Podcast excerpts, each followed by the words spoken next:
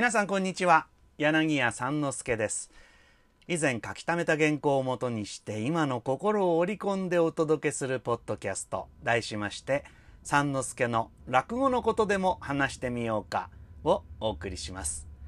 落語全般の様々なキーワードをもとにお話しします。第15回目。今回は野ざらし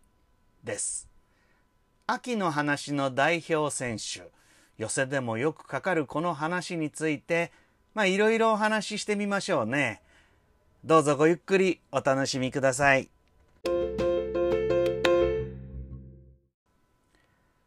皆さんいかがお過ごしでしょうか？秋の夜長寄せにお出かけになって一杯しっかけて家に帰ってまた話の CD でも聞きながらトロトロするんだとか。あまあ夜更かしするってのもなんだかおつなもんですね。野ざらしという話をご存知でしょうか？まあ、お古い方なら先代の春風亭流行師匠が有名ですね。野ざらしの流行という二つ名を持っているぐらいですからね。一度録音などでお聞きになってみるといいかもしれませんな。亡くなった古今亭新潮師匠のもとっても華やかで素敵でございますし、まあ、手前の師匠柳家小三治もしばしば講座にかけております。この話は道楽という話題を枕にいたします。釣りの場面が出てくる話なので、まあ、釣り道楽にまつわる小話なんかを振りながらお客様の反応を見たりいたしますな。この道楽というものは夢中になってしまうからこそ道楽となり得るわけです。まあ今趣味って言ったりするけれどもやっぱり道楽って言った方がピタッときますな。人に話をして、あ、そうなの？素敵ね、なんて感心されたりするような生さ優しいものは道楽とは呼びませんよ。せいぜいこれは趣味でございます。興味のない人には全く理解されないけれども、ひとたび同行の人であった時には、時間も財布の中身も忘れて興じてしまう、これが道楽というもんでございます。まあ趣味ぐらいでやめとくのが本当はいいのかもしれませんけどな。あ一つぐらい道楽を持ってみるものも、見るのもいいもんですよ。話の稽古もしないで、皆さんに落語の世界の招待状をこうやってコツコツおしゃべりする時間も忘れて、えー、他の話家が呆れるのも知らないで、まあ、この落語のことでも話してみようかというのも、私の道楽の一つかもしれませんな。さて、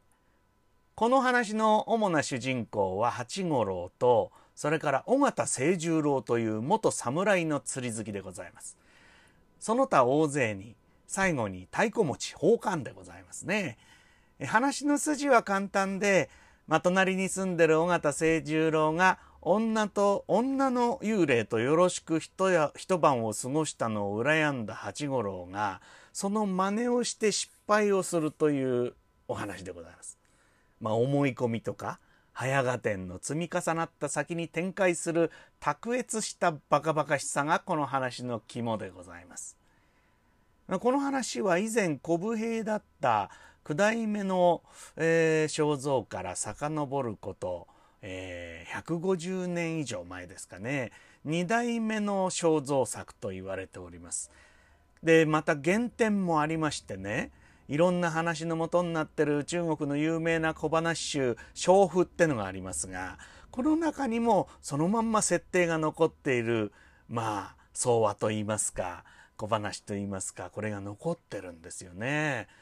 えー、こういうこと言ってちょっとアカデミックな感じがしますけど、まあ、落語なんか原点はどうだっていいんですよ。ね。まあ、こういう成り立ちがあってその後の話家がいろいろと工夫してこのくだらない話をくだらなくなくでもくだらなくお聞かせいたします。いやでもあくまでくだらなくくだらなくですな。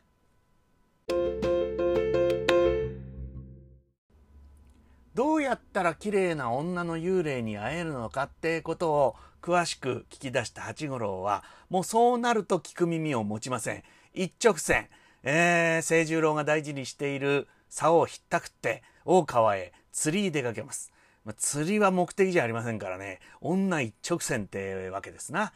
となると釣り場でももう釣り人たちのことなんか見向きもせずに迷惑のかけ通し呆れた釣り人たちはとうとう諦めて八五郎の妄想の見物をすることになります。まあ、時間がないとこの辺でスパッと話が終わるんですが実はこの話はその続きがありまして八五郎の妄想の果ての独り言をそばで聞いていた太鼓持ちの身長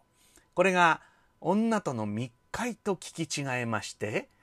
家を訪ねて一つ取り巻いてやろうと企みます。そこでまた失敗をするという、まあ、失敗の二重構造というわけですな。まあとにかく人の失敗はお笑いになりやすいようでございますよ。ところで落語を聞き込んでる方ってのは人に寛容な方が多いように思いますこの聞き込んでいるってのがくせ者でねただたくさんの話を聞いて知ってるんだ俺は。あ落語のことなら何でも任しとけというのとちょっと意味が違います。落語の国の住人のさまざまな失敗を自分の生きてる世界に投影しながら大いに笑ってくださるお客様これが落語聞きですな。話し家の修行がいろいろ大変なことは以前にお話ししましたがまあ毎日のように失敗を重ねる話し家の卵がどうにかこうにか形になっていくのもね先輩方のこの寛容のなせる技と言えるのではないかと今更ながらに感謝しておりますよ。話し家でよかったなと思える瞬間は人間の持つそういう普遍的な心に触れた瞬間なんです。